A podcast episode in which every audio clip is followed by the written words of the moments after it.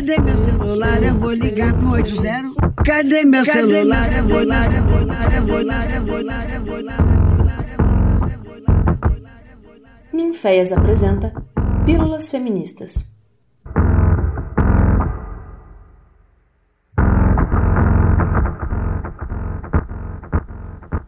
Olá, aqui quem fala é Massinha Baubá. No podcast desta semana, nos ocuparemos de refletir os estigmas das trabalhadoras domésticas brasileiras. 27 de abril é o dia de conscientização desta categoria de trabalho. Infelizmente, começamos o mês de abril com uma fala bem sintomática do marido da Ivete Sangalo. Ele afirmou, durante uma live com a Regina Casé, de que quem levou a Covid-19 para a casa dele foi a funcionária da cozinha. É que na pandemia deve ser muito difícil para um rico cuidar da própria vida, né? Bem, o problema do trabalho doméstico é algo que sempre foi complexo de abordar para mim. Primeiro, porque de onde eu venho, o Nordeste, as empregadas domésticas eram sequestradas de suas famílias pobres e levadas em idade menores, dos 10 aos 15 anos, por outras famílias que possuíam um poder aquisitivo econômico maior que o seu. Essas crianças eram alocadas nestas famílias por uma falsa narrativa de que seriam parte dela. Sabemos que é mentira, pois a relação era de empregador e empregada, no pior sentido que você puder entender aqui. Totalmente desigual e violento.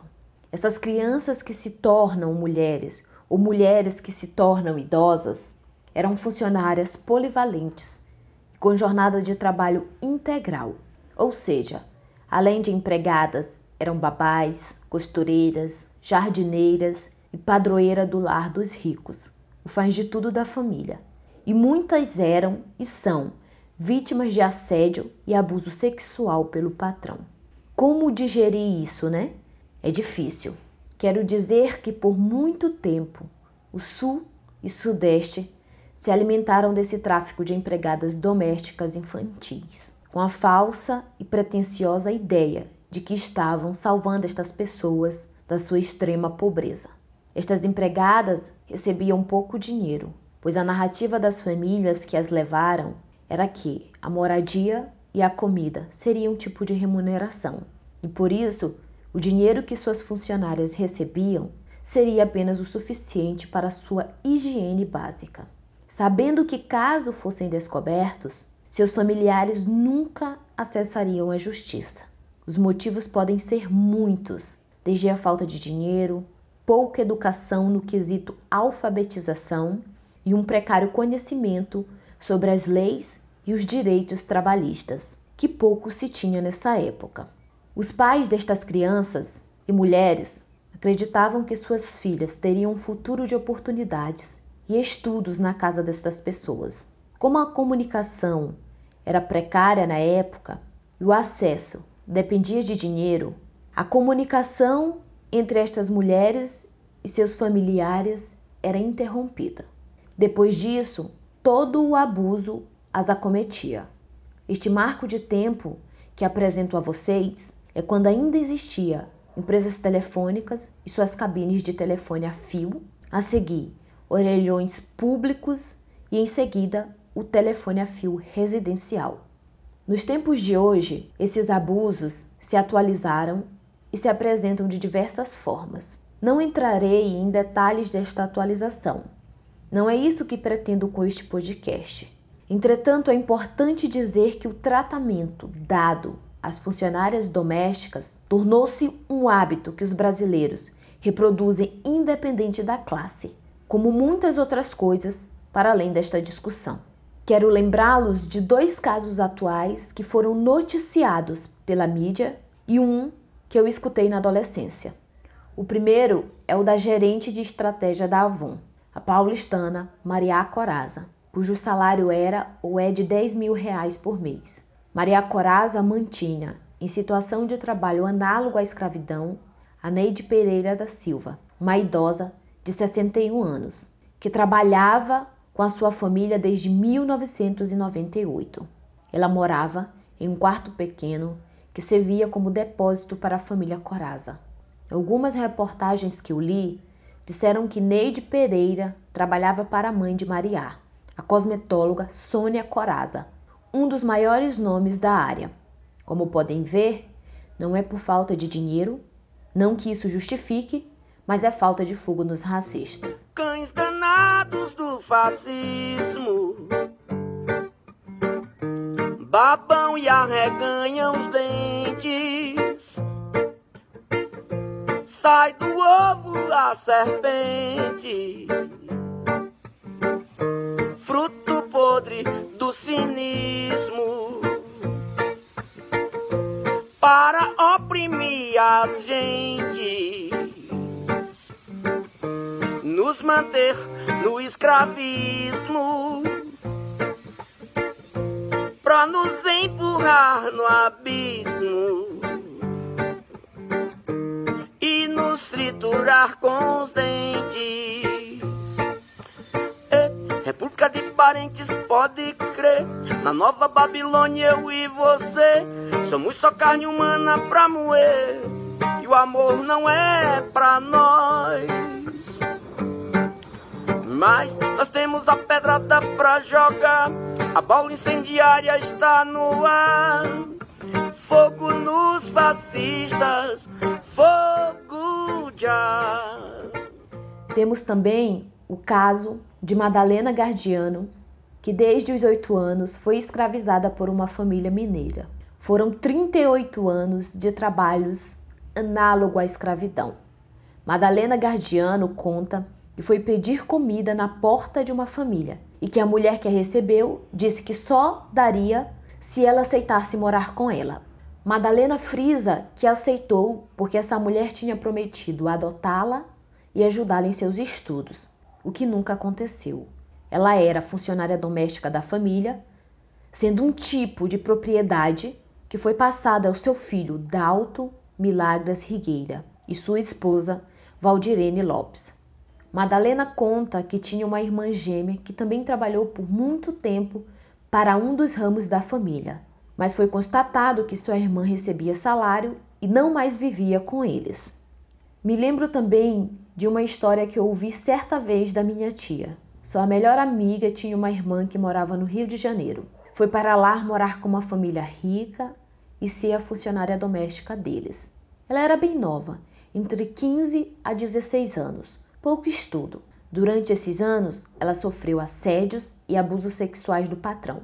Ficou grávida e nunca formalizou a denúncia, apenas relatou à sua patroa que nada fez. No decorrer da gravidez, ela continuou morando e trabalhando com eles, já que não tinha como voltar para sua família no Maranhão. Quando teve seu filho, seus patrões resolveram o criar como filho adotivo, colocando sua funcionária doméstica em esquecimento, tanto na questão do abuso que sofreu quanto na maternidade. Até onde eu soube, ela continuava a trabalhar na casa para se manter próximo ao filho que não a reconhecia como mãe legítima. Veja bem, este é um retrato de um Brasil que mantém seus acordos coloniais bem atualizados, já que a maioria das funcionárias domésticas que temos são negras e pobres, e as violências são de distintas formas. Outro ponto que eu gostaria de lembrar é que a funcionária doméstica, na condição de quem mora na casa dos seus patrões ou não, é sempre a pessoa que recebe toda a roupa usada que vinha dos filhos, sobrinhos ou tias dos patrões. E seu quartinho, o da empregada, é sempre próximo à cozinha ou no fundo da casa. Às vezes, até serve de depósito de bugiganga da madame. O segundo ponto, antes que eu esqueça, é que para mim é inadmissível que alguém seja responsável por organizar minha bagunça, recolher meu lixo, fazer minhas compras, lavar meu banheiro, cozinhar minha comida. Não consigo me relacionar com essa ideia bem privilegiada de que alguém seja responsável pela realização das tarefas básicas do meu cotidiano. É um acordo ético e moral comigo e com o outro, com a minha vida e com a vida do outro. Se eu entendo que estas são as ações básicas para viver e me responsabilizo por elas, é mais fácil quebrarmos com estas estruturas coloniais que reproduzimos cotidianamente. Digo isto para que possamos compreender que este sistema de trabalho carrega um estigma colonial do qual devemos abandonar e não reproduzir.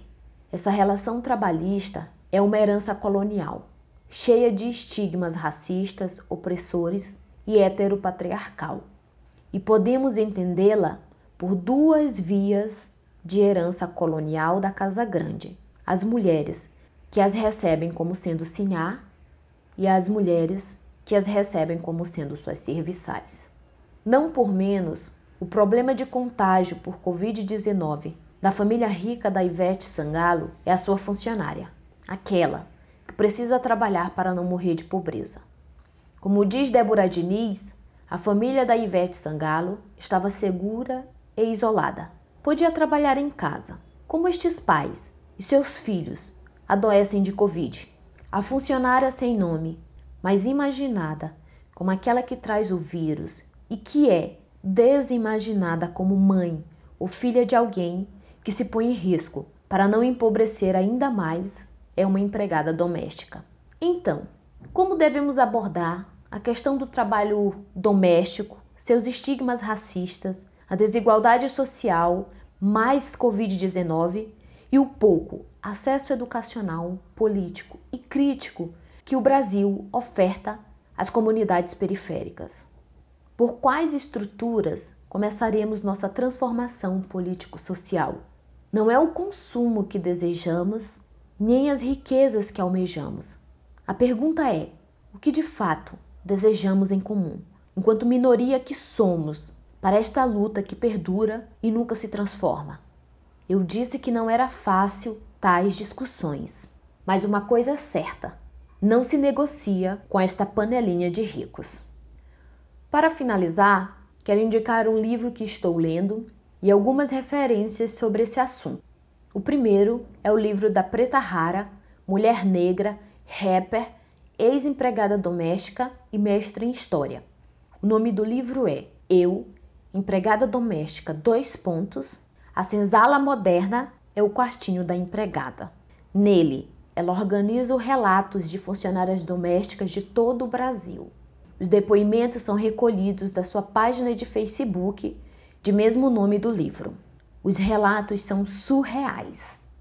Indico também a leitura da PEC da Doméstica, onde foi concedido a estas trabalhadoras os direitos básicos trabalhistas como salário base fixado por lei, horas extras remunerado, jornada diária de trabalho de 8 horas, férias anuais, licença maternidade, entre outros. A burguesia chora nessa PEC e os bolsonaristas morrem.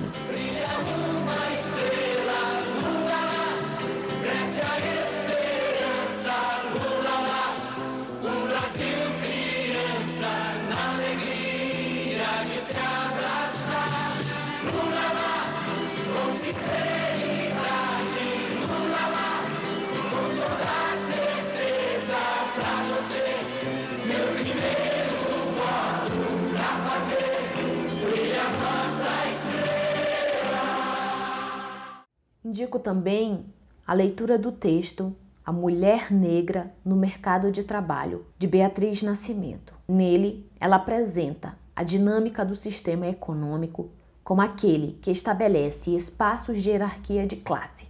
Este sistema econômico possui diferentes mecanismos de seleção de pessoas que assumirão determinadas funções trabalhistas. Assim sendo, o critério racial é um destes mecanismos de seleção. Segundo a autora, temos como exemplo na nossa sociedade a condição da mulher negra no mercado de trabalho, pois ela é sempre aquela que ocupa funções, espaços e papéis que lhe foram atribuídos desde a escravidão. E por último, indico o Guia das Trabalhadoras Domésticas Remuneradas na Pandemia e o Guia dos Direitos das Empregadas Trabalhistas. Vale a pena ler e compartilhar com as funcionárias domésticas que você conhece. Deixo dito que na descrição do podcast tem todas as fontes bibliográficas usadas por mim. E se tiverem dúvidas, é só acessar as fontes. É isso aí, uma beija roxa.